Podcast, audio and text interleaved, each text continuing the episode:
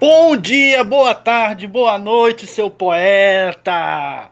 Estamos aqui começando o segundo, o número 2, WhatsApp Cast, o podcast das artes, a opinião dos artistas sobre tudo. O que está acontecendo? O que está acontecendo agora? O que, que os artistas estão pensando exatamente? Você está no WhatsApp Cast.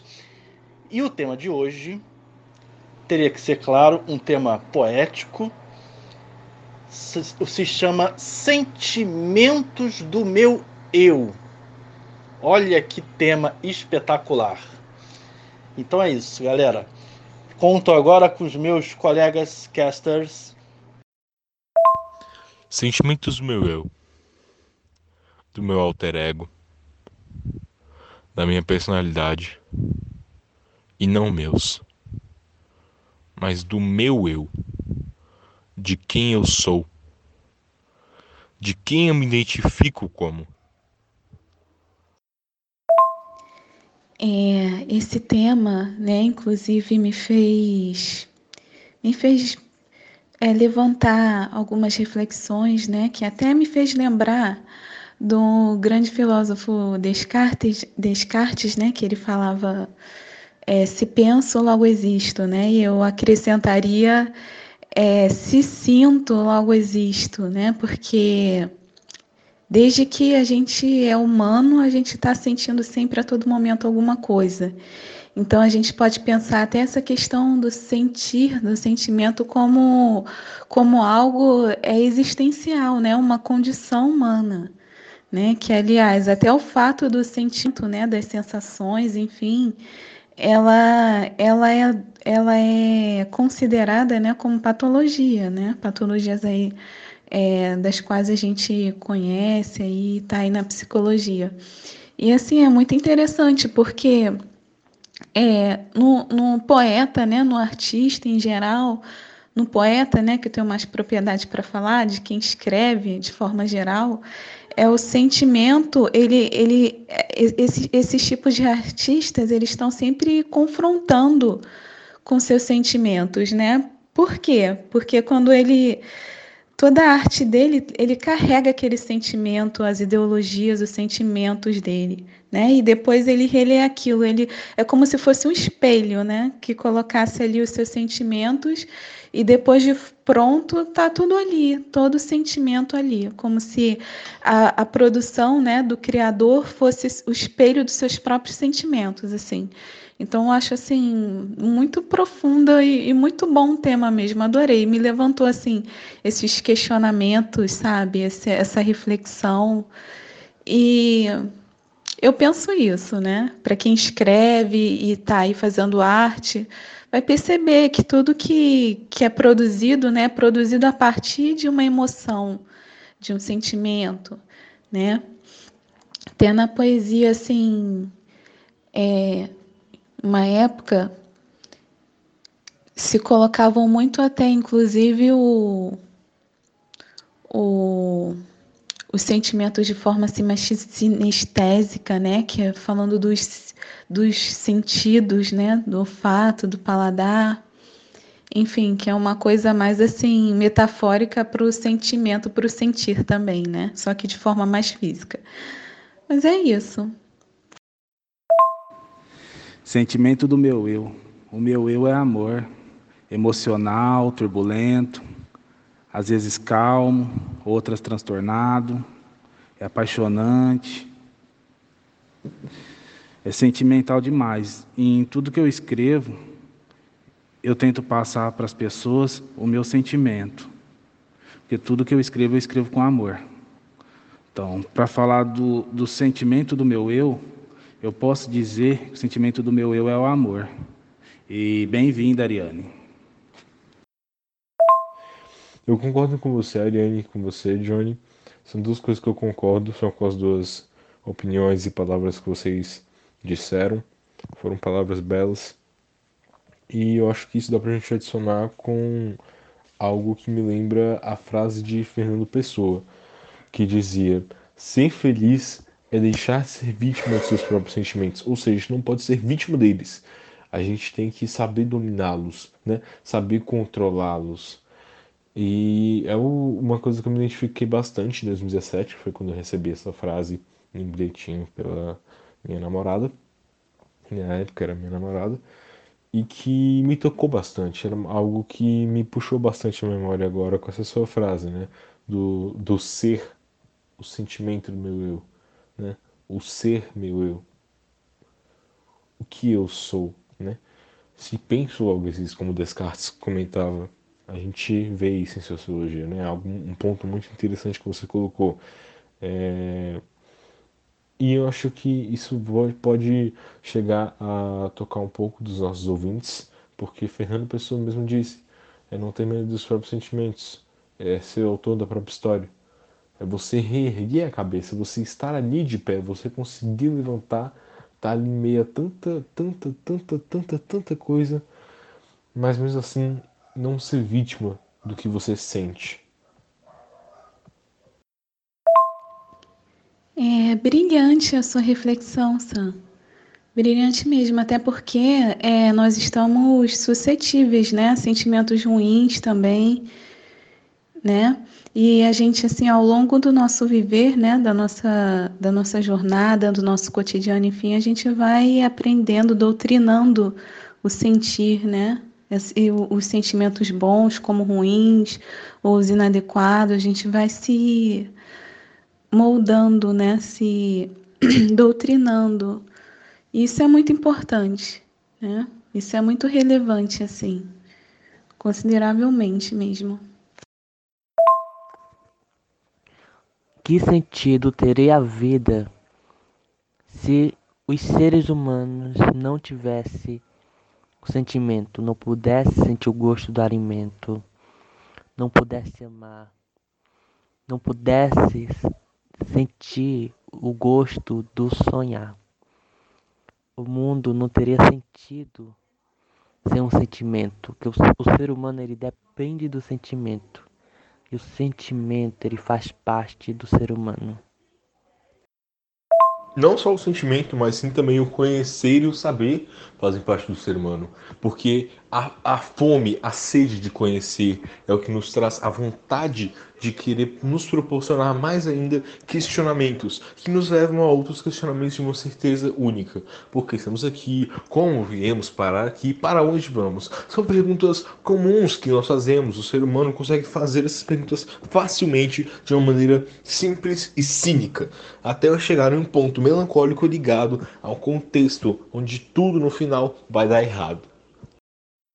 Adorei seu poema, Samuel. Emocionante e profundo, hein? Bacana pra caramba. Bom dia. O estresse é um estado mental do ser humano.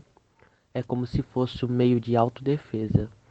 Quando a pessoa está no estado de estresse, ela tem reações rápidas para as determinadas reações. Mas esse estado pode trazer sérias consequências para a nossa saúde. Nesse momento de ficar em casa, as pessoas podem facilmente entrar nesse estado. E uma das melhores formas de diminuir o estresse é com a prática de exercícios físicos, meditações, entre outras formas. Eu faço Tai Chi Chuan, alguns tipos de exercício, leitura, cantar algumas músicas, essas são, esses são as formas que uso para aliviar o estresse e funciona. Com tudo que foi dito, tenho duas perguntas para vocês. Para vocês, o que é estresse e quais são os métodos utilizados por vocês para sair deste estado? É, eu achei muito interessante, Samuel, o que você disse, nesse ponto que você disse sobre o estresse, porque é algo que eu, querendo ou não, tenho uma prática muito fácil de me estressar, né? Seja em casa, seja no colégio, seja na rua, eu me estresso muito facilmente.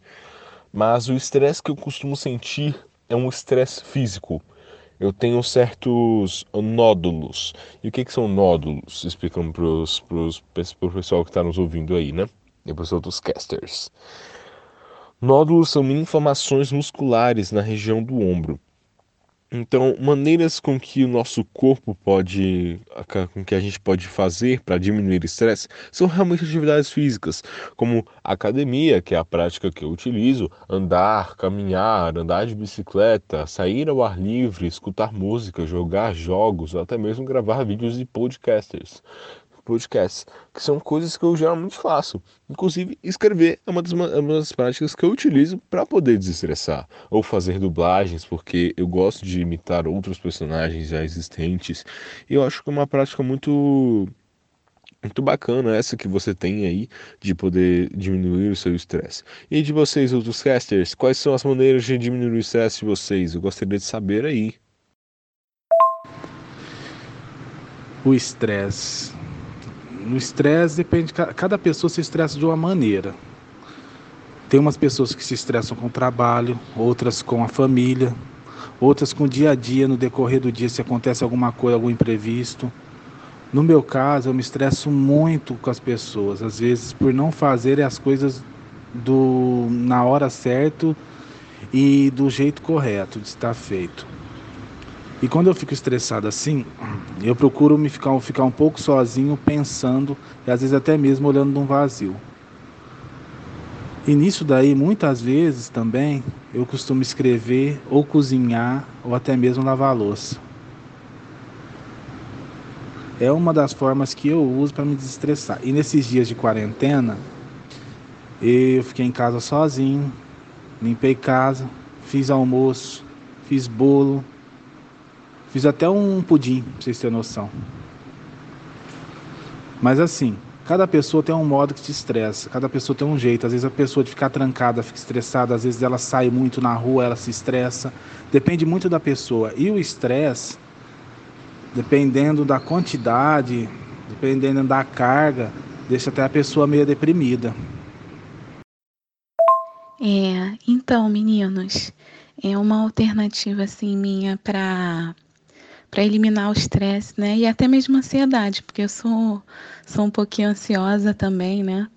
Uma coisa simples, adoro tomar um banhozinho relaxante, demorado. Coloco aquele incenso, aquela musiquinha de fundo. Aprendi a gostar de jazz, né? E aqui, assim, a música, né? Uma coisa que que tem dado muito resultado para mim, né? Aí tem aquelas músicas com frequência rest também, né, que me ajudou assim muito até quando não consigo dormir também, né, por conta da agitação. E outra coisa assim que eu sinto verdadeiramente, né, que faz uma diferença é, bastante em mim é o contato com o mar, né? Como eu moro aqui pertinho, é andar, caminhar pela orla da praia ou fazer um stand-up também, na prancha e assim eu volto completamente renovada, assim, é outra, sou outra pessoa. Né? Espero aí que tenha ajudado. E obrigada pela dica de vocês também, que eu vou deixar anotadinha, viu? Beijo. Exatamente, Johnny. Eu concordo muito com o que você disse. É, às vezes até mesmo realmente da pessoa sair demais ou ficar enclausurado demais causa um certo estresse nela, né? Isso é muito interessante esse ponto que você colocou, gostei bastante. É, outras maneiras com que as pessoas podem, podem procurar, né? Fora as que eu citei, fora as que você citou, fora as que o Samuel citou também, é, seria procurar um psicólogo, que ajuda bastante, porque talvez o problema seja muito maior, né? Seja talvez um transtorno. E isso acaba interferindo nos sentimentos do nosso eu, né? Acaba interferindo no nosso sentimento, no nosso sentir, no nosso viver, no nosso, nosso dia a dia. É como esse negócio do estresse pode interferir no nosso sentimento do nosso eu, né? Ele pode acabar atrapalhando em como a gente é, em como a gente vive, em como a gente nos como a gente se relaciona com os nossos familiares, amigos, namorada, esposa, é... enfim, qualquer tipo de relação interpessoal, sabe? E isso afeta muito o nosso eu, o nosso eu. Né? Isso afeta muito como a gente consegue se relacionar consigo mesmo. Porque é importante se relacionar consigo mesmo. Se você não tem uma boa relação com você mesmo, você não vai ter uma relação boa com mais ninguém. Com mais ninguém.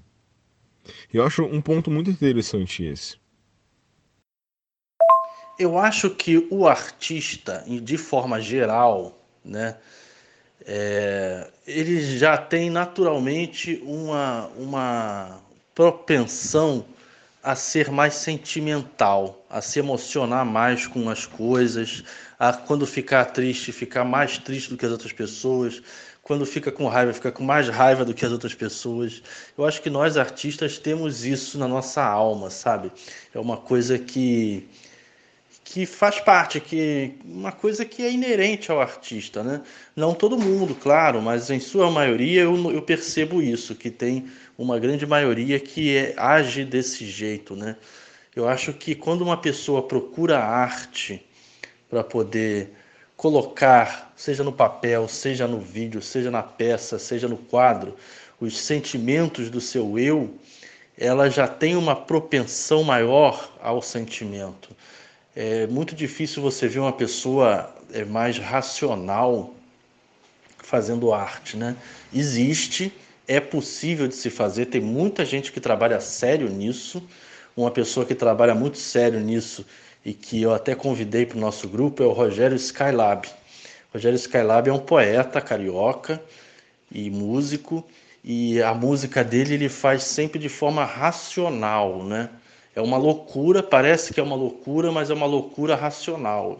Cada detalhe da música dele é feita racionalmente, friamente calculada, sacou? Então tem muita gente que consegue fazer esse oposto, né? Eu acho que a arte, ela, ela abrange todos os espaços, né? A arte é, vai se infiltrando em tudo, né? Não existe nada que não tenham feito ainda, pelo menos, né? É difícil você achar algo original, principalmente hoje em dia, mas existe, ainda tem espaço para muita originalidade. Mas eu acho que a arte, ela naturalmente traz essa coisa do sentimental que nós temos, né? Minha opinião.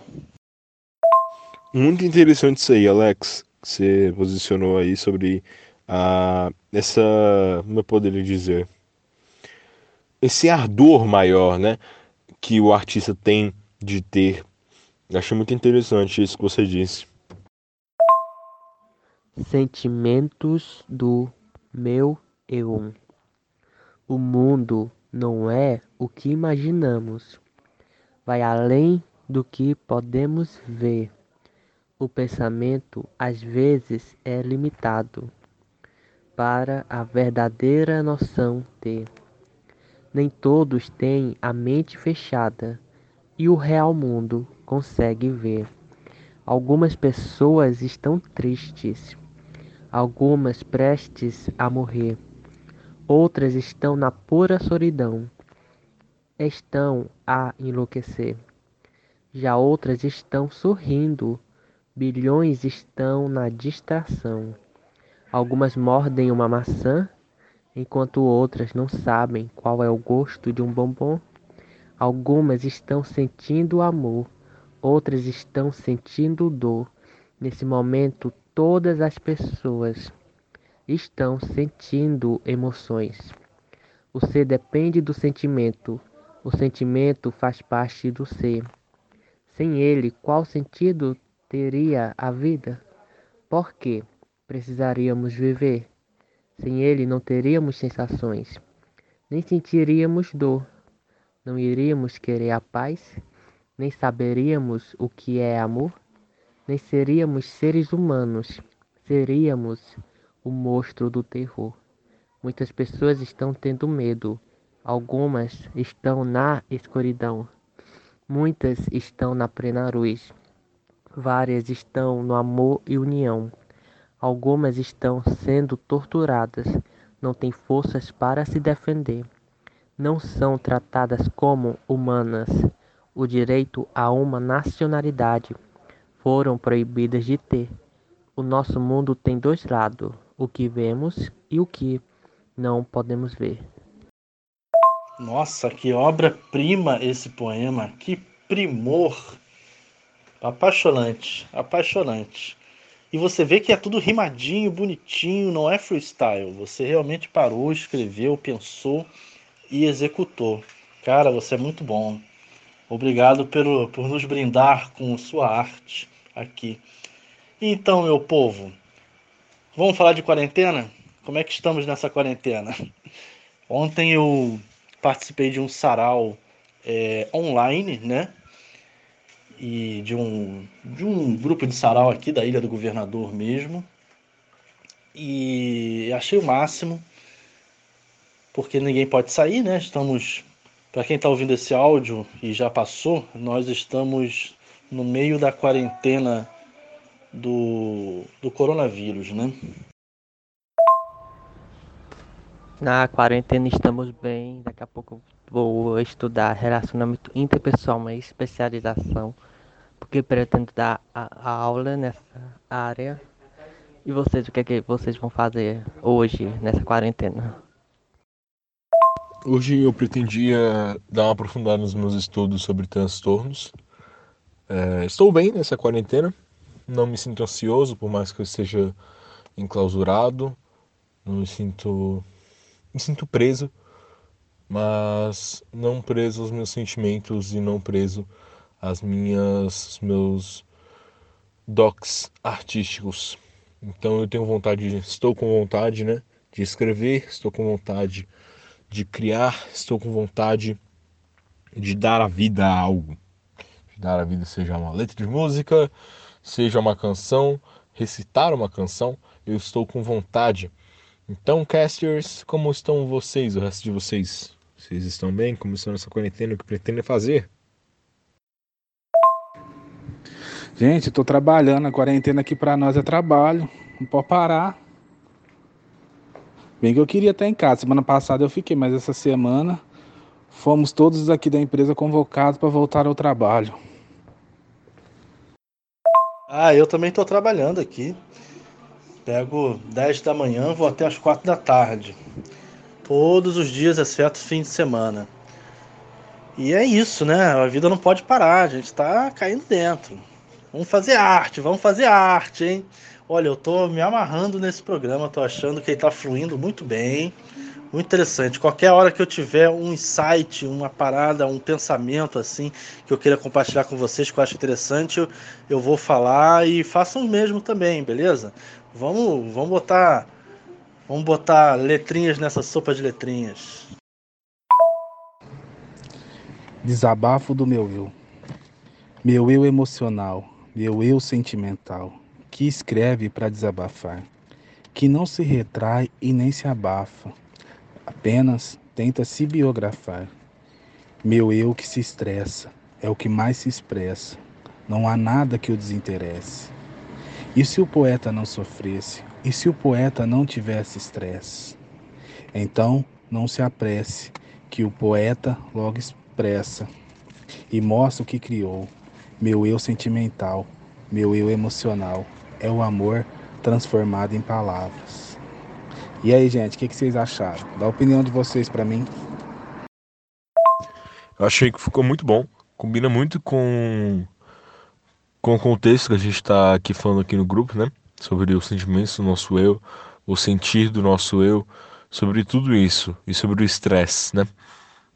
São coisas muito interessantes que você consegue muito bem colocar no papel ou no digital ou até mesmo em palavras. Você é um ótimo poeta, cara. Eu tenho muita fé em você, Johnny. Você vai conseguir chegar longe, cara. Valeu, Sam. Muito obrigado pelo elogio. Preciso corrigir umas coisas em mim, mas aos poucos eu vou conseguindo. Vou deixar um desafio aqui para vocês, hein, casters? Cada um de nós falar um pensamento que ninguém pensou ainda ou que a gente acha que ninguém pensou ainda.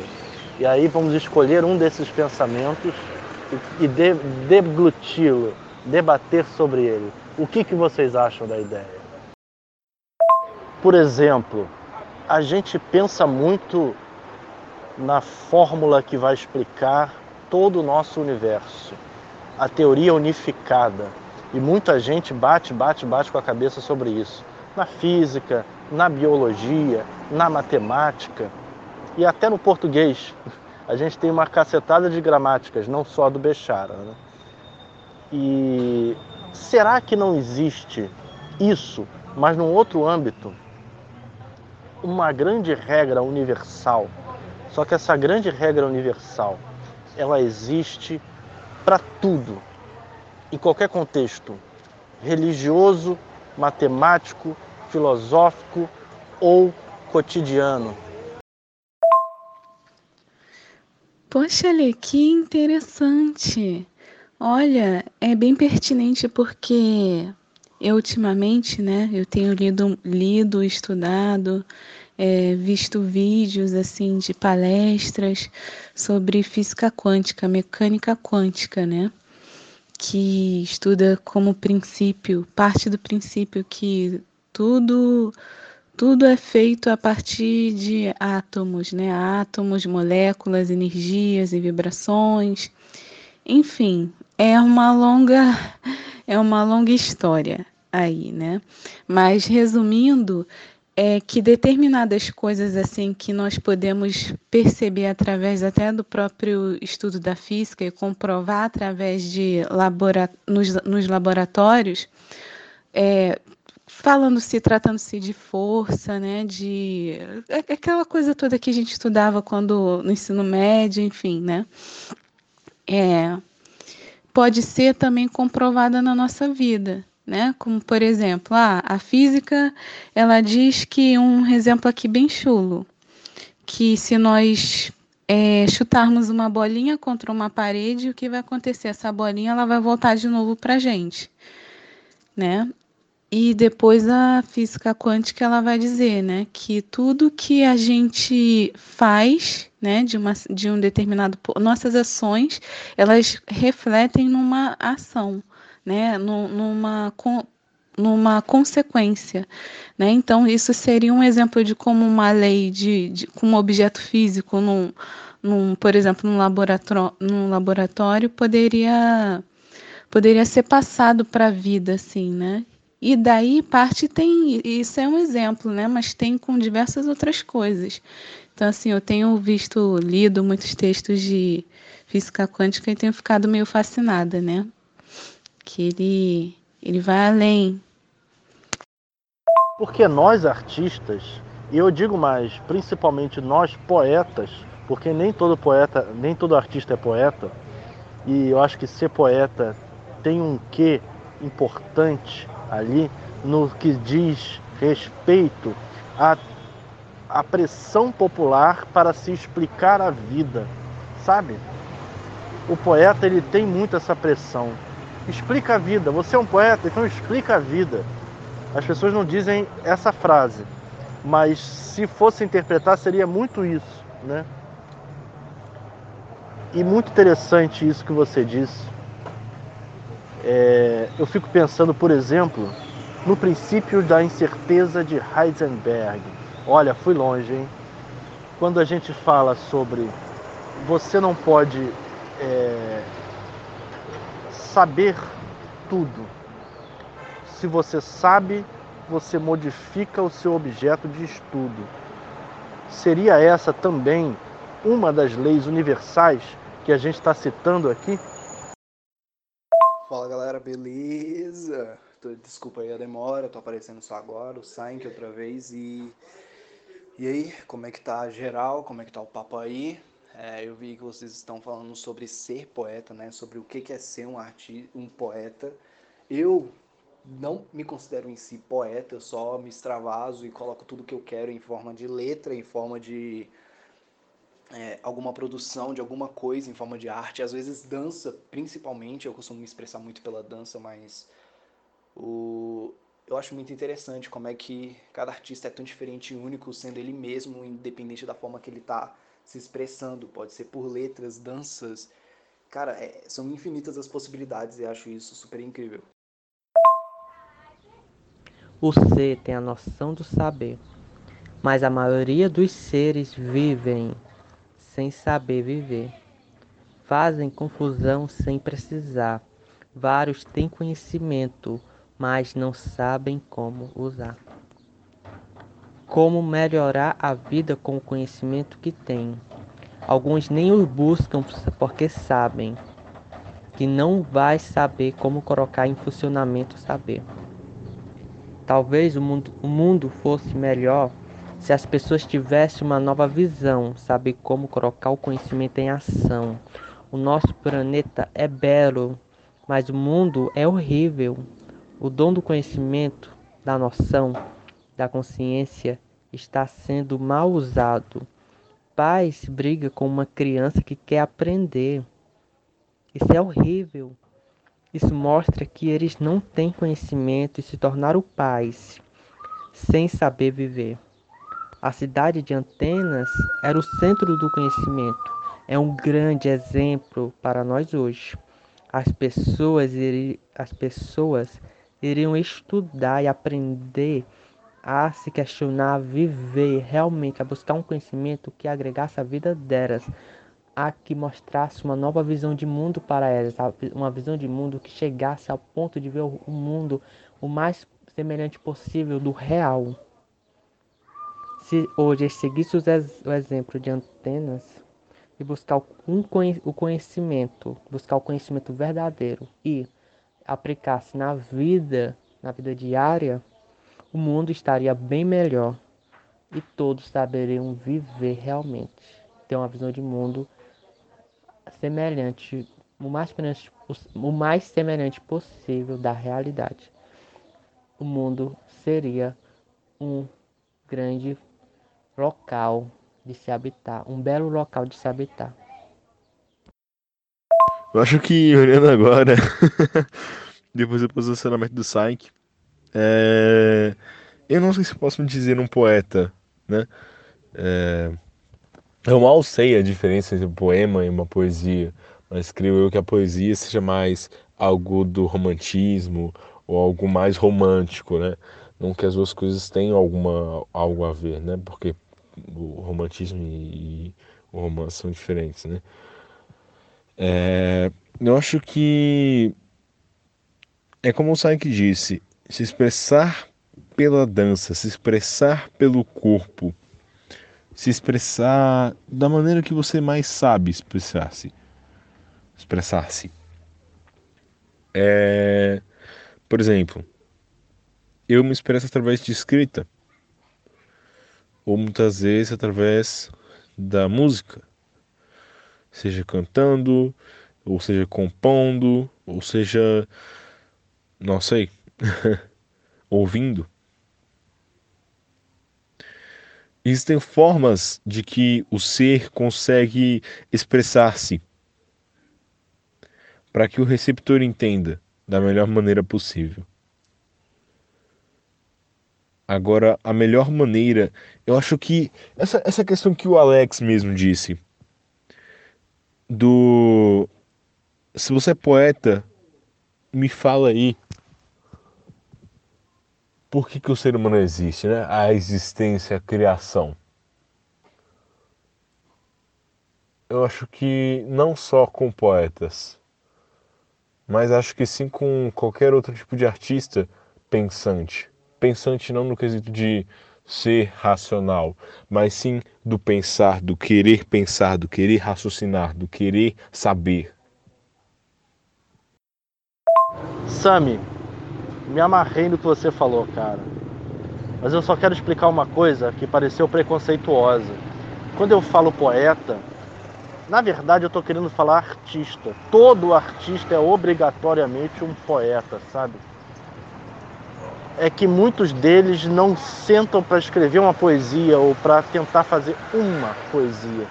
Porque eu acho que assim como a dramaturgia tem a base dela no teatro, o artista tem como base a poesia.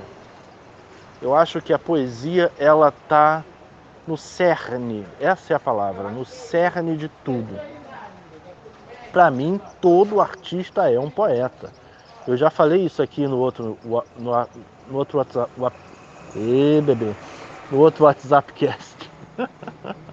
eu já falei que é, qualquer manifestação artística pode ser considerada uma poesia, uma dança, uma pintura. Tudo você pode falar. Isso é uma poesia, sacou? É, entendi, entendi. Entendi. Muito obrigado por esclarecer. Eu às vezes estou equivocado e não sei. Mas obrigado por esclarecer.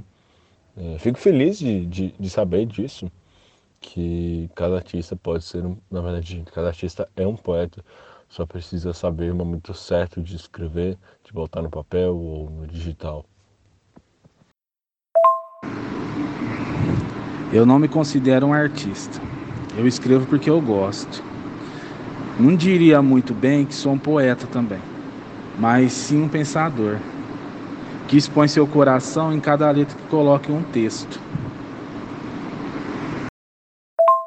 Eu tô apagando toda hora porque meu áudio acho que não fica muito legal, né? Aí eu tô apagando. Enfim, mas foi perfeita a sua colocação, Alexandre. Assim, se pudesse é, segurar o telefone, falar com vocês, aplaudir ao mesmo tempo, eu faria, assim, que realmente a poesia ela está em todas as artes, né? Inclusive essa era uma dúvida que os meus alunos tinham, né? De o que que é poesia, a diferença de poesia para poema, né? o poema ele se restringe àquela ao que é escrito, né? Aquela forma, versos, enfim, estrofes. A poesia ela é mais abrangente. Né? Ela vem lá do latim, do grego, que, que quer dizer poieses, né? Quer dizer fazer, trabalhar.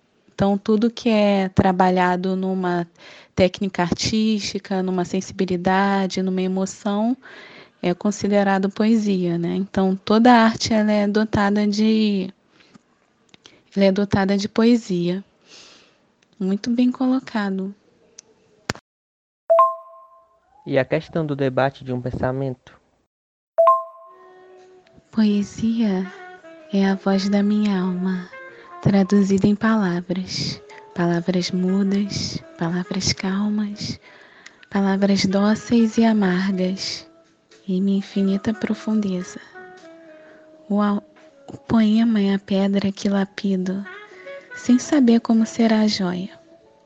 É a tela que pinto elegendo cores instintivamente. A poesia é o bailar sublime, com movimentos aéreos. A poesia é livre e leve. A poesia é suave e suada. Muito bom, gostei. Emocionante, calmo. Gostei mesmo, muito bom. Que voz doce, Ariane. Que jeito bonito de recitar. Eu pude ver os seus músculos de mandíbula contraindo quando disse que te amava. Mas nada do que eu dizia você escutava, não é verdade? Tudo que eu dizia para você, você tratava com deboche. Tudo aquilo que eu queria que fosse verdade, você dizia que era tudo uma simples distopia. Aquele dia, sentados em cima daquela pia, nós tínhamos certeza de que no brilho de seus olhos havia uma grande mentira, enclausurada em várias histórias mentirosas. A verdade está sobreposto em meus ombros, e eu a tenho de carregar. E você, nem o favor de carregar peça da cruz, você tem. Morra solitária.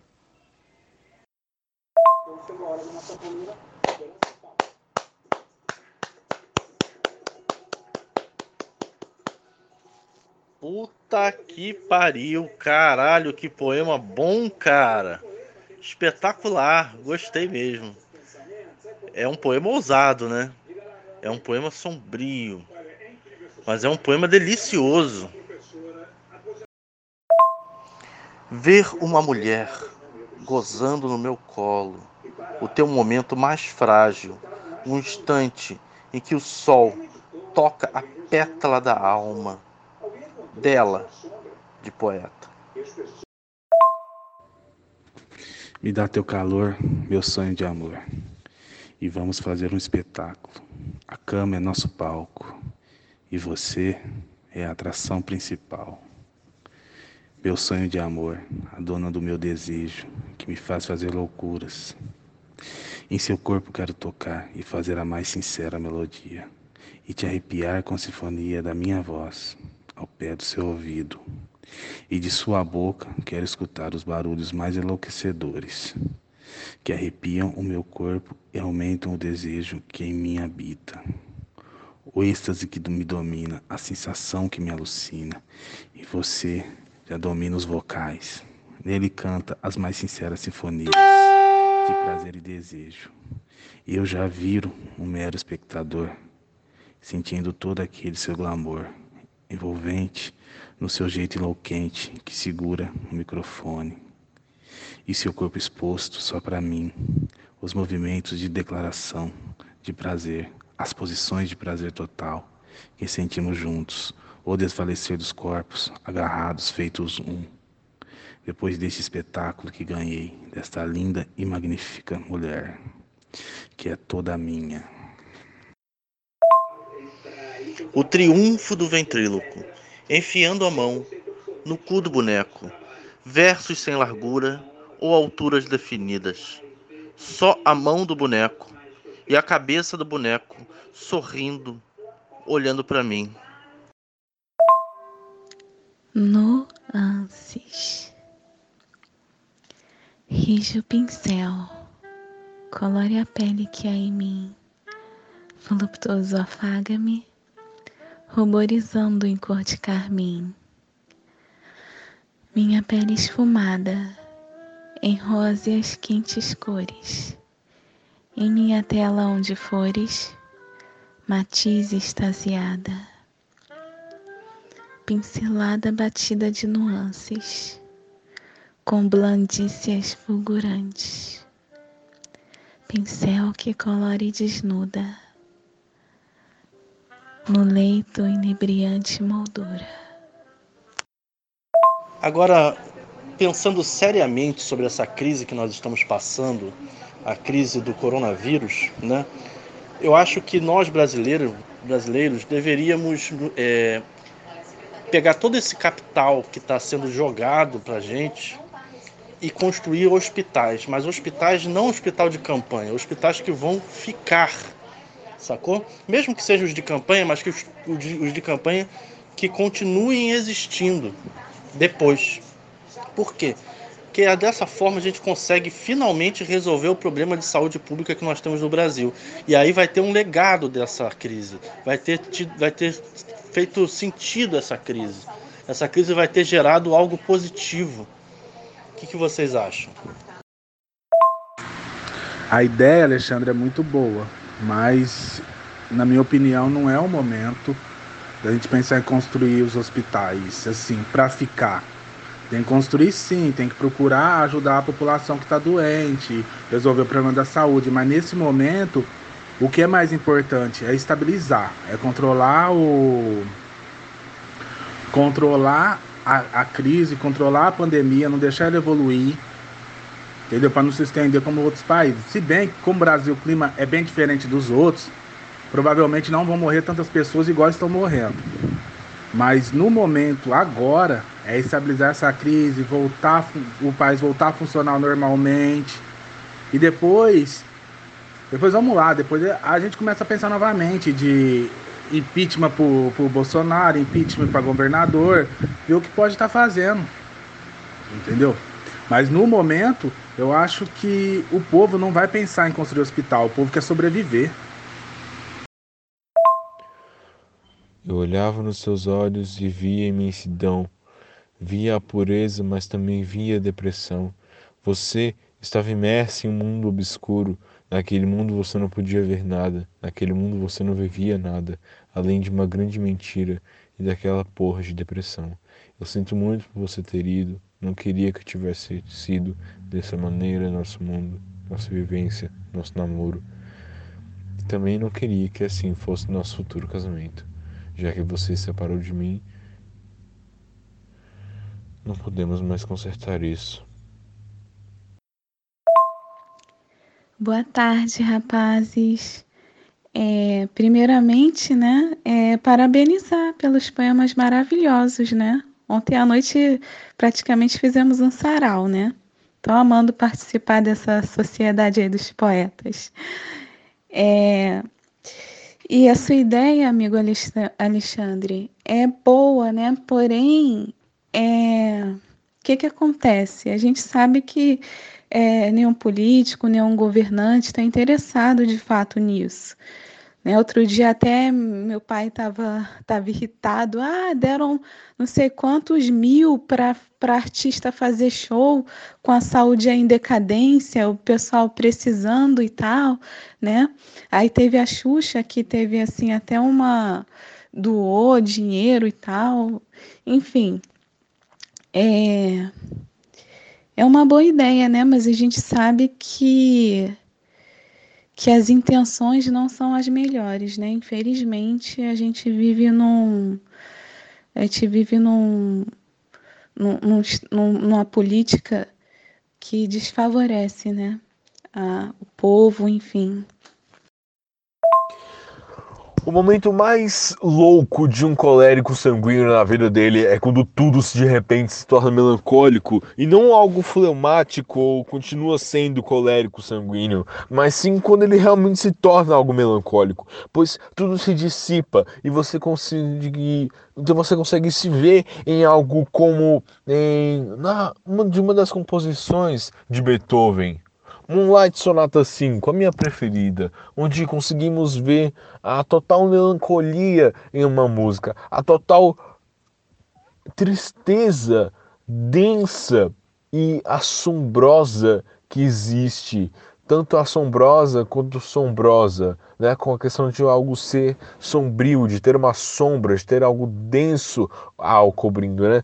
Então, eu acho que é algo que é um conceito muito inteligente da gente se ver. Beethoven era muito inteligente, era um cara foda, tá ligado? E pode falar a palavra mesmo, então foda-se. Então, é, o cara era foda mesmo, pra caralho. O cara era incrível. E ele conseguiu criar algo melancólico mais do que as suas outras composições, como Moonlight Sonata 1, diferente da 5, porque a 1 é aquela mais divertida que nós conhecemos, aquela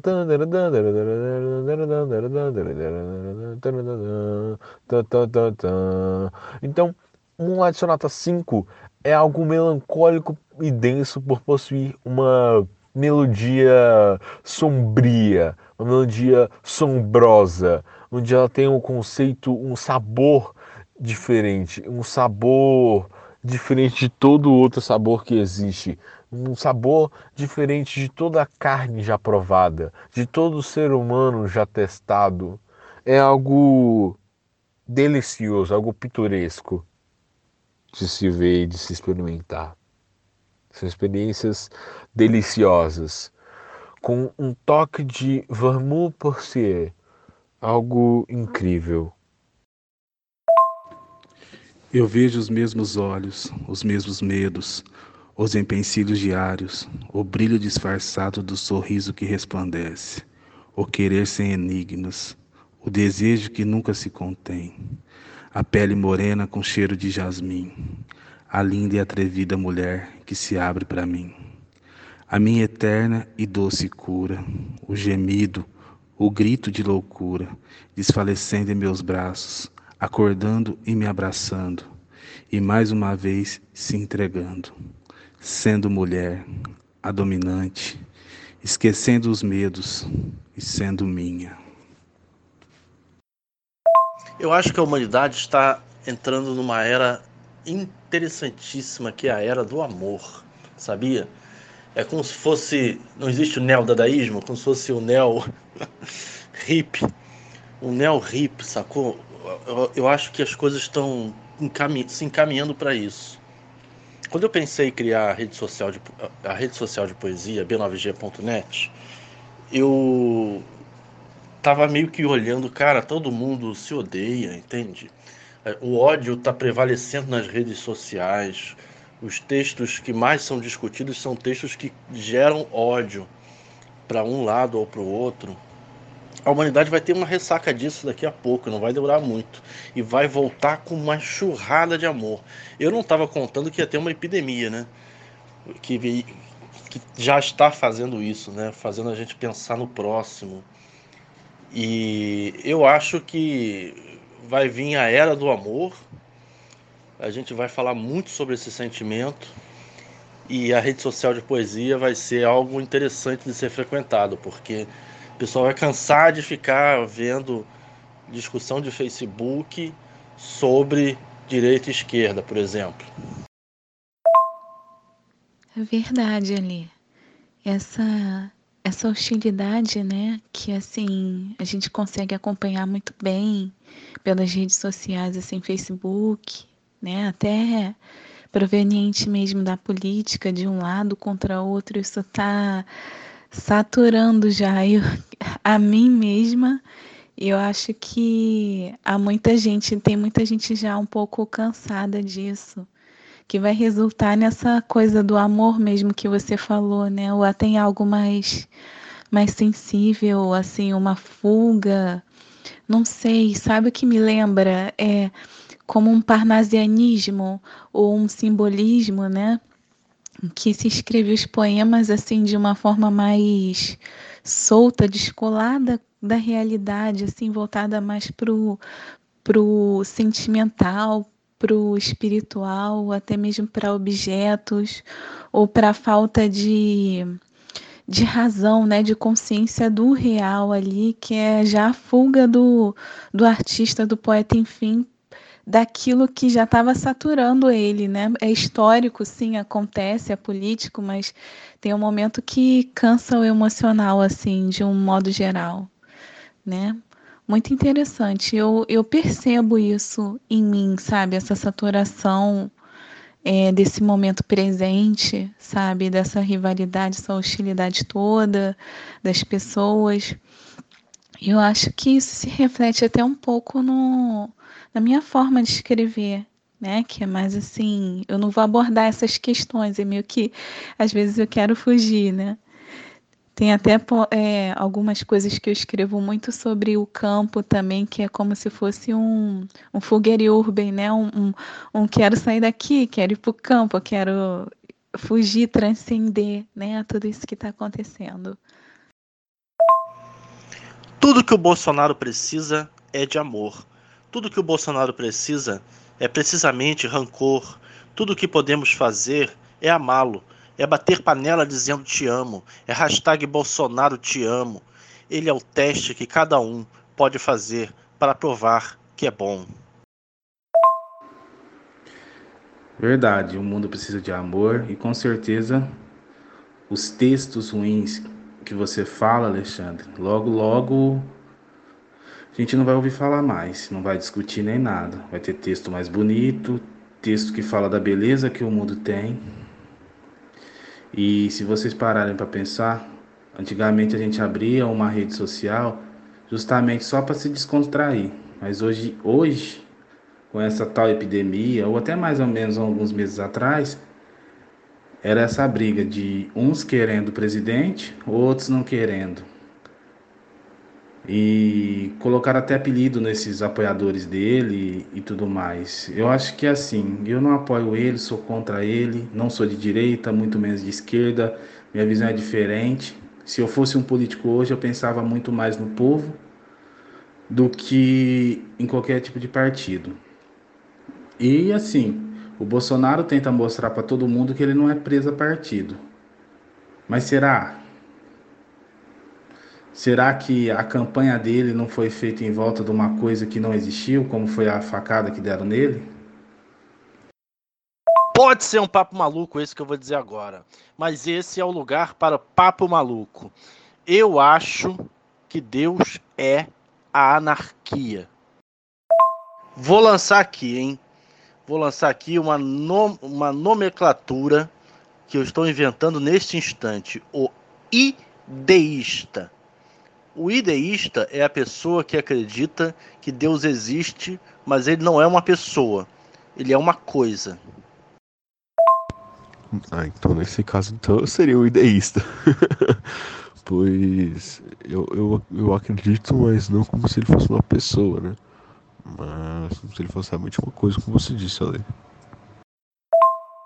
Mas vem cá, se Deus nos criou em imagem e semelhança dele, mandou seu próprio filho à terra que era o Pai, o Filho e o Espírito Santo, por que, que ele seria uma coisa? Deus é uma pessoa. Deus é um ser de luz, vamos falar assim também? Acho que só porque eles dizem que é imagem e semelhança não quer dizer necessariamente que ele seja uma imagem física de Deus, uma imagem física de um ser, pois Deus não é um ser. Pelo menos eu, eu acredito que não, eu acredito que ele seja uma espécie de energia, algo tão superior que a gente nem consegue imaginar que ele seja, algo que não ou, ou que ele seja algo que não existe. Eu prefiro acreditar que Deus é uma pessoa como a gente, mas no que você falou, Sam, também levanta essa hipótese que Deus não é uma pessoa, que Deus pode ser um ser de luz, vamos dizer assim. Um ser que está em tudo, que cria tudo, que fez tudo, tá? Só que aí levanta várias outras perguntas para a gente. Por que, que, eles nos, por que ele criou a humanidade? Se ele já sabia que o curso da humanidade ia dar no que está dando. Isso faz muito sentido, é uma hipótese muito boa, Johnny. Gostei, uma hipótese muito boa, de verdade. E parando para poder pensar, realmente, por quê, né? Vou dar uma, uma pensada aqui. Mais tarde eu vejo já dou uma resposta para essa pergunta. Tudo bem? Tá, vamos pensar também. Se eu achar uma resposta também para essa pergunta, eu respondo. Mas é só. A gente tem que ter, ler muito para saber. A gente tem que ler livro, até livro satânico, para descobrir sobre isso. Então, meninos, a minha, a minha visão de Deus é muito parecida, é idêntica à sua, Samuel. É, eu acho que Deus é uma, uma força, né, uma energia maior, não personificada, sabe? Aí quando, assim, eu interpreto da seguinte forma, quando diz que é imagem e semelhança, seria a imagem e semelhança, a proximidade da essência, né, do Jesus com com Deus, né, na sua essência, no seu no seu cerne mesmo, que são semelhantes, mas não que possa ser personificado assim, até porque ele é ele é onipotente, onipresente, né? Ele pode estar, como ele pode estar em vários lugares, porque ele é uma ele é uma força, uma força da harmonia que rege o tempo todo. Isso quer dizer que ele pode ser até bom ou justo ou até negativo na visão de determinadas pessoas, né? Como por exemplo, uma ação que a pessoa que a pessoa pratica que não seja legal, que não seja boa, né? Aí tem até as nossas avós falavam, ah, é, Deus castiga. Não é que Deus castiga, porque tem essa força universal que é o quê? Que é, é até uma força da física que diz que tudo que a gente faz vai refletir sobre nós, que também é, é uma coisa que eu considero divino, né? Que é essa lei. Por isso eu acho que Deus também rege até os conhecimentos, as ciências. Enfim, Aí tem várias correntes até espiritualistas que que creem né, em Deus como essa visão mesmo de uma força maior, de uma energia in, inteligente, de uma de algo que que não que não se limita a uma forma física, né, mas uma força que está no universo em todo lugar, sabe? E assim, quando a pergunta de vocês, né, que vocês disseram, ah, como é que ele, por que que ele criou então a humanidade se ele já sabia no que vai dar, né? Mas por outro lado, eu penso o seguinte, né, assim, eu interpreto da seguinte forma essa questão também, que ele também nos deu o livre-arbítrio a cada ser, né? Ou seja, tá, tá até na Bíblia também, ele deu o livre-arbítrio. Ou seja, a gente tem o poder de escolha das nossas ações, só que a consequência virá, entendeu, dessas ações. Assim, nós podemos agir conforme aquilo que escolhemos, nós somos dotados de uma, de uma inteligência, porém, a partir das nossas ações vai ter um, vai ter um resultado, que a lei que chamam de lei divina, né? Que chamam do próprio do próprio Deus, enfim, né? Aí tem diversas correntes que acreditam nisso também. Tem um grande filósofo espiritualista Osho, né? Que ele vai falar muito disso, de Deus como energia e de Deus como nós próprios também, né? Que o, o Deus, a nossa capacidade de realização na vida, né? De cocriar, de fazer as coisas também, nós somos é um pouco meio que deuses, ou seja, a luz divina também está em nós, em todas as criaturas, enfim. Adorei o tema. É, então, assim, eu acredito que. Por que ele seja só uma energia, né? Porque estamos falando uma questão mais. não física, não como se ele existisse assim, porque tem uma, uma música que fala: é, Jesus é, rosto divino do homem, Jesus, rosto humano de Deus. Então, Deus não tem uma forma humana, por isso que eu acredito que ele não tem uma forma em si, porque a própria música diz, é uma música católica, eu sou católico, tal, acredito em Deus, acredito em Jesus, Nossa Senhora e tudo mais. E por aí vai, tem suas diversas divergências, cada um tem sua opinião, tudo bem, a gente respeita isso, claro. É, eu gostei muito de ouvir sua opinião. Muito boa sua apresentação de, de, de opiniões, de fatos, de filósofos. Foi muito boa, de verdade. E eu acho que isso pode inspirar a gente cada vez mais para chegar na resposta que nós queremos, né? O porquê e quem é ele, né? Como ele é, ou dessa maneira assim. Porque eu acho que quando a gente morrer, a gente não vai poder ver ele. Ah, que legal, Sam. Eu também fui criada no catolicismo, assim, tipo você. Eu sou devota da Nossa Senhora, do São Miguel Arcanjo. Enfim, só que ao longo da minha vida eu fui eu fui ampliando assim, eu fui de curiosa me interessando pra, por é, espiritismo, aí li um pouco de, de Allan Kardec, de Chico Xavier, fui para um centro kardecista uma vez, né? E acho super interessante assim a gente ter uma visão mais ampla assim, mas acho que essa questão do Deus é que nem é que nem um ponto que o Alexandre tocou outro dia, de algo que a gente não, nunca vai conseguir explicar, assim, né?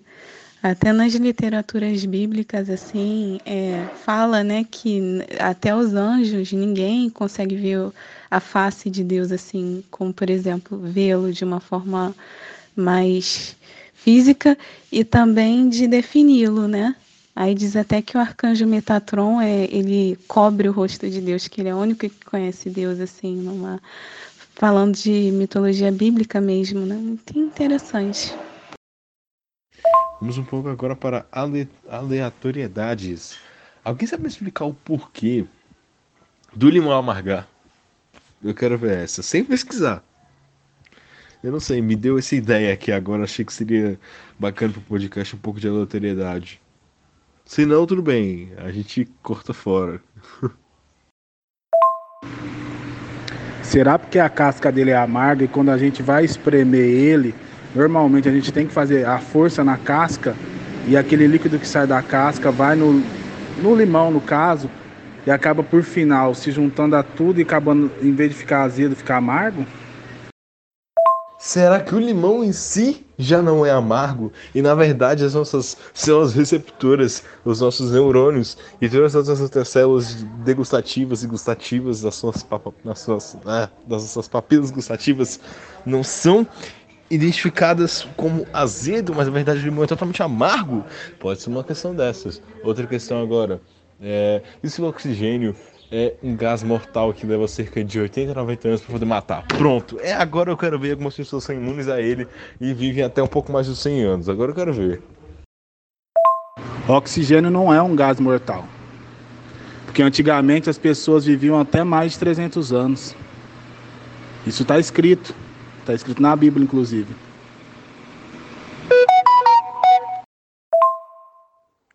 Poesia, título, aproveite.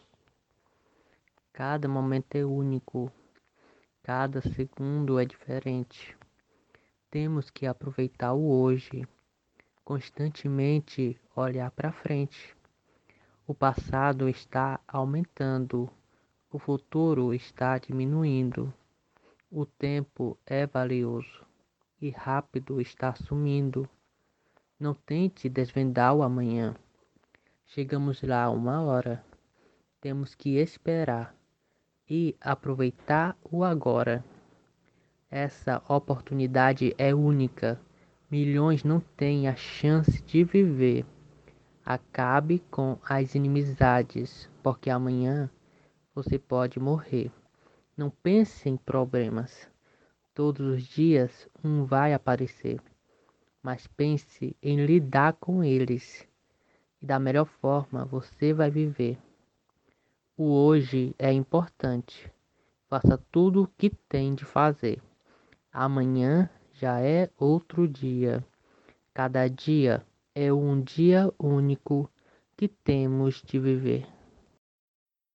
Existe uma obra que eu ouvi falar dela na universidade, é, numa matéria chamada Teoria da Literatura, uma obra que a professora falou, citou, né, chamada Farmácia de Platão. Farmácia de Platão, né? em que problematiza o que, que é veneno e o que, que é remédio. Água, por exemplo, ela pode ser veneno se você morrer afogado, mas ao mesmo tempo pode ser remédio se você só beber água em, em uma determinada quantidade. É, essa problematização do que é veneno e do que é remédio, um remédio, se for mal utilizado, se torna um veneno, né? Então, pensando dessa maneira, é claro que o oxigênio ele pode ser considerado veneno em alguns contextos. Se você estiver numa sala só com oxigênio e, riscar um fósforo, ou mesmo passar um material graxo na, naquela valvulinha que tem no hospital de oxigênio, você pode pegar fogo, pode te matar, né? E outras formas mais milaborantes aí de se pensar em como utilizar o oxigênio como veneno. Tenho certeza que nossos ouvintes vão pensar em várias outras maneiras, mas eu acho que tudo depende de contexto, né? É, e o veneno e o remédio também depende de contexto. Mas me diz uma coisa, é, em relação a essa coisa da espiritualidade e da autoria, quando uma pessoa de repente escreve um livro e diz que não foi ela que escreveu esse livro, foi Ismael, por exemplo. Eu não foi Chico Xavier quem escreveu, foi Ismael. É, como é que a gente lida com isso em relação a, a, o que, que vocês pensam em relação a isso? Porque a questão dos royalties ela vai para o Chico Xavier, ele faz o que? Ele sempre fez muita filantropia, né? Mas será que é possível uma pessoa receber uma mensagem e não ser o autor daquela mensagem? Como é que vocês trabalham isso? Eu acho que não só médios, mas algum sinal toda pessoa recebe de, de alguém, de algum ente morto, quando pensa muito nele. Tá? Eu tinha um amigo que era muito próximo meu, muito próximo mesmo. Ele morreu faz seis anos. E tipo assim, na... fiquei 15 dias depois da morte dele, pensando nele todos os dias. Não sei, pode ter sido até coisa da minha imaginação. Podia ter sido um sonho, mas não foi. Tava aí meu sobrinho no meu quarto jogando videogame. E quando eu vi a imagem dele. A imagem dele em cima de mim, me olhando. Eu fiquei assustado, fiquei apavorado. Meu sobrinho, até então com sete anos de idade, também viu isso. Então eu creio que, não, que isso não é, não é mentira, que eu acho que qualquer pessoa pode estar vendo, qualquer pessoa pode estar sentindo, só que tem as pessoas mais dotadas, no caso os médios, que podem estar transmitindo as mensagens deles. É, então, completando e apoiando né, a experiência do Johnny, eu acho que é possível sim, né? Como aqui é um grupo assim de intelectuais, né? Vocês são poetas intelectuais maravilhosos, né, com mente aberta. A gente pode falar um pouco, eu sinto que eu posso até ser eu mesma, né? Então, assim, eu diria que eu acho que é possível, né? Partindo da, das experiências também que eu já tive com relação a esse assunto, de premonições através de sonhos, visões, que aliás é uma coisa muito até comum nas mulheres da minha família, né? Então assim, eu acho que é que é possível, sim. Eu respeito quem nunca passou pela experiência e não acredite, né? Porque é uma coisa que que se trata do do abstrato, de de uma outra, de um outro plano, enfim, é completamente compreensível também quem não quem não acredite, né? É uma coisa muito pessoal, que também só quem quem já passou por uma experiência assim, né, pode pode definir e afirmar, né? O que o que sente, o que viu, o que sentiu e o que realmente viu. Então, só uma errata aqui. É, eu lembrei que o espírito que estava com Chico Xavier não é Ismael, ele era, ele é, né? Emmanuel, ok? Desculpe aí aos espíritas. Isso que eu vou falar agora não é para os meus amigos casters, ok? É para os ouvintes. Eu sei que tem muito ouvinte ateu que está nos ouvindo, que deve estar tá se revirando os olhinhos aí. Mas eu quero que vocês saibam que vocês estão representados aqui no podcast. Eu, por exemplo, sou ateu. Um ateu sem preconceito nenhum, né? Eu acho que não devemos ter preconceito com nada.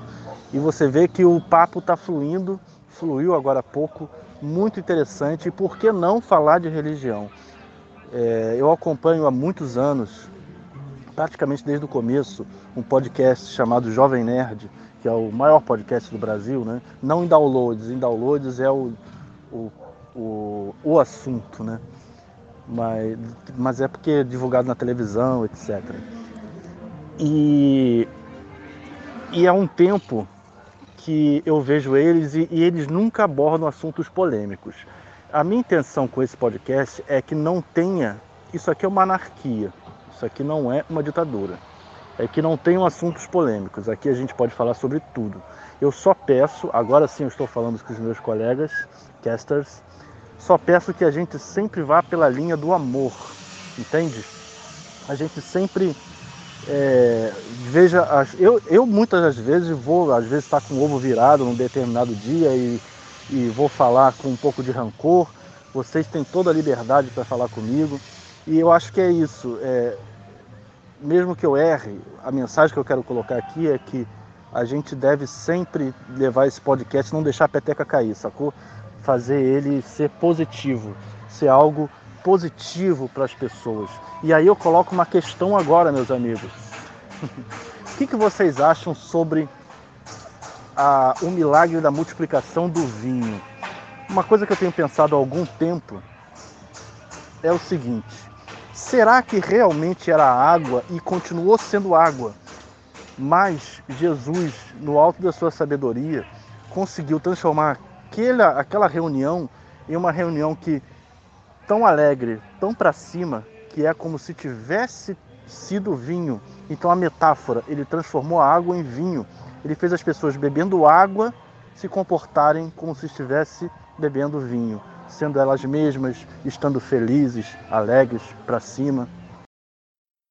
Olha, em relação a esse daí, o milagre da multiplicação, eu como católico, cristão, e tendo o meu próprio modo de ver religião e Deus, eu creio que isso foi completamente verdade. Não foi uma coisa que veio da mente das pessoas e tudo mais. Jesus fez isso mesmo, multiplicou o pão e fez a água virar vinho. Tá? Tem vários, não só Jesus, mas tem vários outros profetas, outros discípulos de Jesus que, que fizeram alguns milagres também.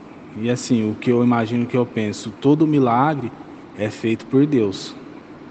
Tá? O homem, o homem em si é só um recipiente para Deus dar sua graça, tá?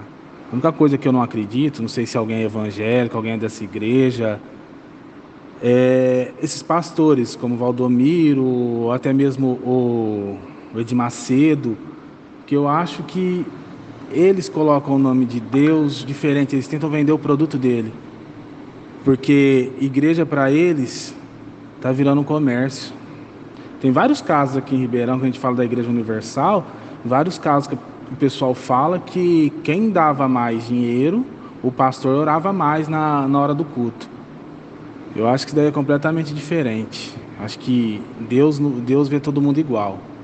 Se tem diferença, não tem diferença de cor, raça, sexualidade, que é o que eu penso também. Eu acho que um gay pode ir numa igreja normal, que não tem problema. Tá certo que a Bíblia fala que isso não é certo. Mas para mim, no meu ver, para mim isso não tem nada a ver. Deus não deu livre arbítrio para cada um, então cada pessoa escolhe o que quer ser. Entendeu? Eu acho que, assim, tem muitos, muitos pastores que falam o nome de Deus em vão sempre, falam o nome de Deus para poder estar tá ganhando dinheiro, entendeu? Não para poder estar tá ajudando uma pessoa. Eu sou católico, fui, eu vou dizer que eu sou católico, sim, porque foi minha crença desde criança mas já fui em igreja evangélica, já frequentei algum tempo, mas a minha crença sempre foi essa, seguir mais ou menos o catolicismo, tá? De uns anos para cá eu tenho tomado um, um, um, outro modo de ver o católico, ou ver o evangélico, ou ver o cristão. Mas sobre isso, Alexandre, com certeza Jesus fez isso, no meu ver. Paulo. Paulo foi a pessoa em que falou sobre a questão homossexual na humanidade, na Bíblia. Jesus. Se você buscar qualquer coisa que Jesus tenha dito, ele não vai ter falado nada sobre homossexualidade. Nada. Absolutamente nada. Só Paulo falou sobre isso. Um homem. Uma pessoa que ajudou muito a construir essa obra Inclusive tem as cartas de Paulo, que não são evangelhos. Mas ele era um homem, ele não era Deus, entende? Eu acho que isso é muito importante. Exatamente. Se o próprio Jesus não disse nada sobre sexualidade, se, por que, que a gente vai acreditar no homem? Tá certo, como você falou, muito importante para escrever a Bíblia, mas não foi Deus que falou. A gente não sabe nem que Deus que Deus pensa e outra. A gente parar para pensar, a homossexualidade existe existe até antes de Jesus. Boa noite, rapazes. Então, essa questão da da multiplicação dos pães, né, de converter água e vinho, é, para mim, sinceramente, a veracidade disso ela é um pouco irrelevante frente é, aos ensinamentos do Cristo, né? Falando-se assim. É, e ele tinha essa, esse talento, né? De, de ensinar também através de parábolas, né? Então, assim, nossa, eu fico tão admirada como às vezes eu estou estudando física quântica e o professor Hélio Couto vai e fala: Nossa, isso é, é, é uma capacidade que o ser humano tem de, através da sua fé, da sua crença, do seu sentimento, que gera é, vibrações, moléculas, átomos, que é capaz de manifestar aquilo que se deseja. Então, ele afirma que Jesus ele foi um físico quântico, só que para a época dele, né, claro que não tinha, havia essas denominações, não haviam esses estudos físicos, científicos, através até da para explicar essa fé, essa coisa toda, né? Então, assim, é uma coisa que, que me fascina mesmo, mas eu acho que o que o que mais é importante é nessas questões, nessas passagens de Cristo, é que ele diz para, assim, no, na minha interpretação, né? Ele diz assim para mim, né? Para nós. É, você é capaz de tudo a partir do seu pensamento, da sua fé, da sua crença em você mesmo, em Deus também, claro. E tanto é que tem uma passagem, né, em que ele está com, que Jesus está num, é bem famosa, acho que todos vocês vão lembrar, que ele está com, no barco com, com os apóstolos, enfim, o mar está revolto. Aí um dos apóstolos, agora eu vou ficar devendo para vocês, quem, quem lembrar o nome do apóstolo que afundou na água, né? Enquanto todos, e ele falou, podem, podem caminhar sobre as águas e, e tenham fé e acreditem. Só que um dos apóstolos, ele não, ele não, ele não conseguiu andar sobre a água, né? E aí depois Jesus falou, porque sua fé não foi o suficiente, ou seja, para manifestar aquilo, ou seja, não era só era a força de, de Jesus também, mas era é também a força daquele que tem que acreditar, né? Da fé da, que está dentro daquela pessoa, né? Tanto é que ele perguntava para as pessoas, né? Antes de operar os milagres na Bíblia, você tem fé, você crê, né? Porque eu acho que a fé, ele quis mostrar que a fé, ela, nossa fé junto com com uma fé em Deus, né, digamos assim, falando mesmo de cristianismo, né, de, de fé, ela é capaz de manifestar e co-criar realidades, né? Que hoje em dia isso é estudado até pela física quântica. E pessoal treina mesmo, ah, vamos co-criar que alguém vai me dar um presente, né? Começa por coisas pequenas, vou ganhar um bombom. Aí tem técnicas para fazer isso e dá certo, né? Ou seja, através de fé de uma energia que se põe, né? No, no, no universo. Enfim, eu acho muito interessante mesmo, realmente a gente falou, falou, mas não falamos sobre o desafio do Samuel, né? Eu acho que sobre essa questão aí que estamos conversando sobre a transformação da água em vinho, eu tinha feito uma vez um trabalho, eu era bem pequeno, uma redação, que as minhas redações eram com desenho, né? Fazendo desenho e escrevia a redaçãozinha. Eu acho muito interessante isso, é, de se questionar mesmo tendo fé. Porque o questionamento leva a. Eu não sei exatamente ao que ainda, mas sei que é algo interessante. O conhecimento nos leva a crer em algo maior e ter provas maiores. Por exemplo, uma pessoa. Muitas pessoas têm a mente vazia e a boca cheia. E quando abrem a boca, saem apenas vespas, e não corações, de uma maneira metafórica, dizendo sobre o amor. Né? Vamos tratar o amor nessa, nessa, nesse, nesse áudio de agora como corações.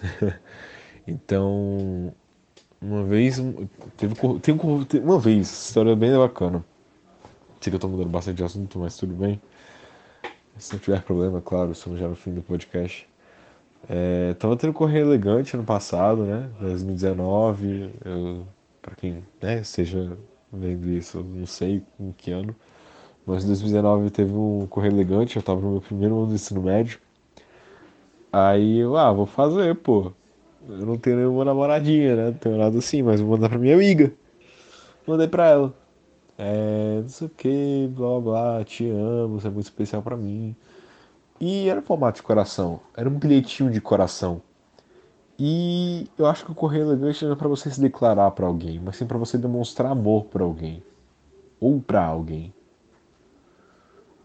E uma vontade que eu tenho muito de fazer, cara, é chegar assim no meio da rua, ver, ver sei lá, alguém assim total falando, mano, cara, eu não sei quem você é, mas eu te amo. Você tá no meu coração, é, não importa no que você acredite, ou em quem você acredita, esse alguém te ama, seja Deus, seja Buda, seja Alá, seja Shiva, seja Satanás, sei lá o que seja, no que você acredita, seja o universo, seja nada, sempre vai existir alguém que te ame, sempre vai existir amor, porque é algo, o amor é algo infinito.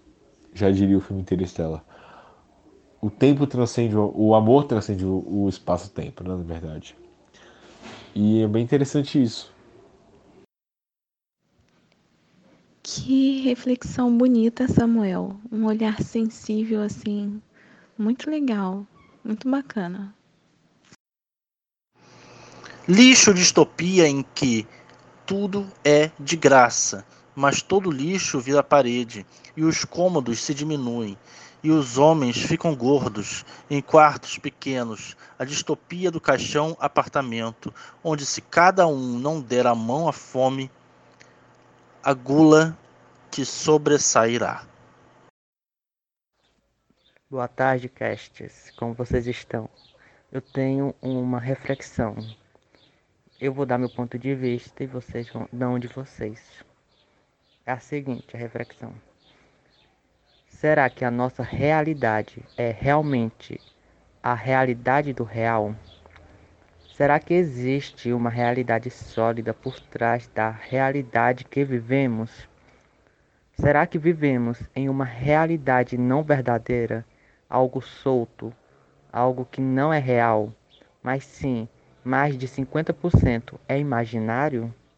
Será que estamos presos a algo da mente? Qual é a prova de que vivemos algo real, algo verdadeiro? Qual é a prova de que vivemos a real vida? Muitos podem até dizer, mas sentimos dor.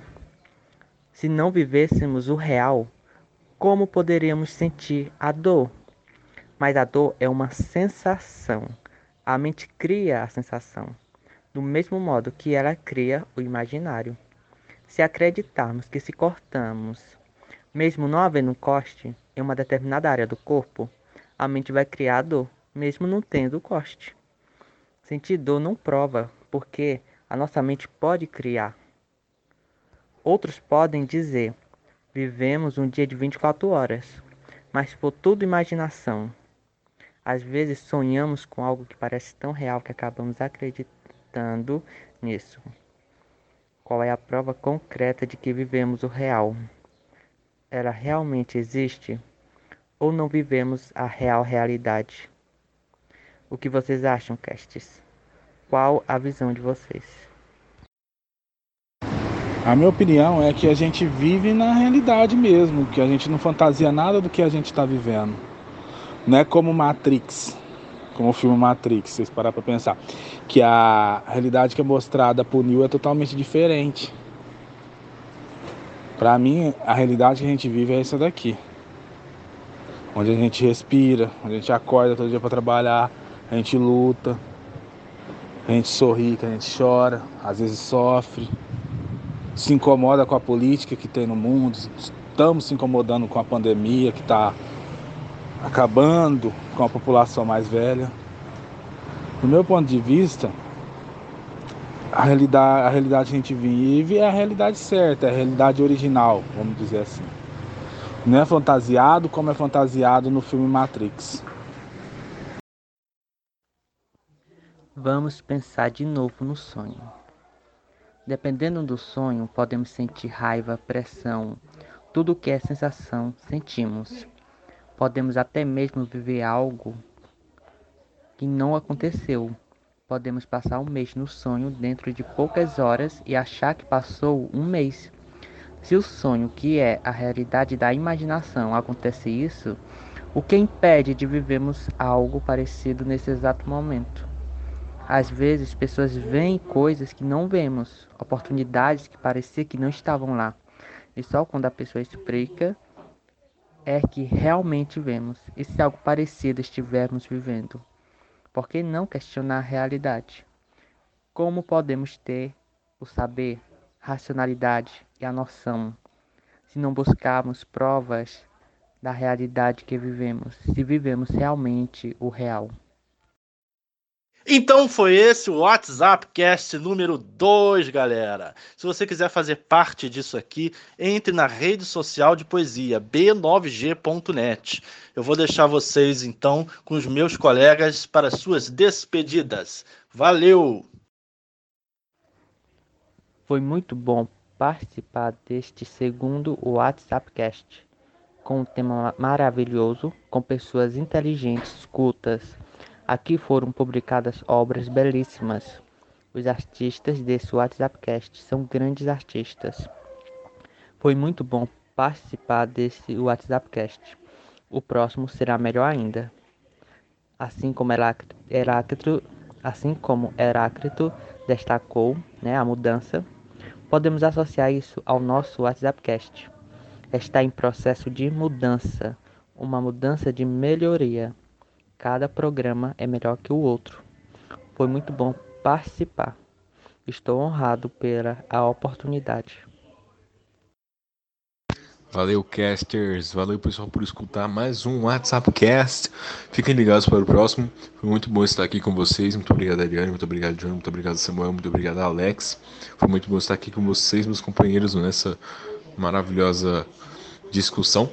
E até a próxima, pessoal. Escuta o próximo WhatsApp Cast.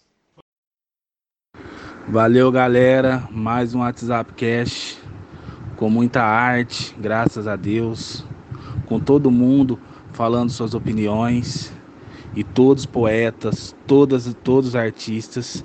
Muito obrigado por ter o prazer de estar participando disso com vocês. Que o terceiro também seja melhor do que foi o segundo, tá? E vamos lá, vamos fazer arte, gente. Boa noite, rapazes. Para mim tem sido um prazer participar, tem sido muito, muito agradável, muito divertido e assim agradeço pela riqueza de conhecimento de vocês também que me agrega muito e tenho certeza que fiz novos amigos também. Estaremos aí no próximo, firme, firme e forte.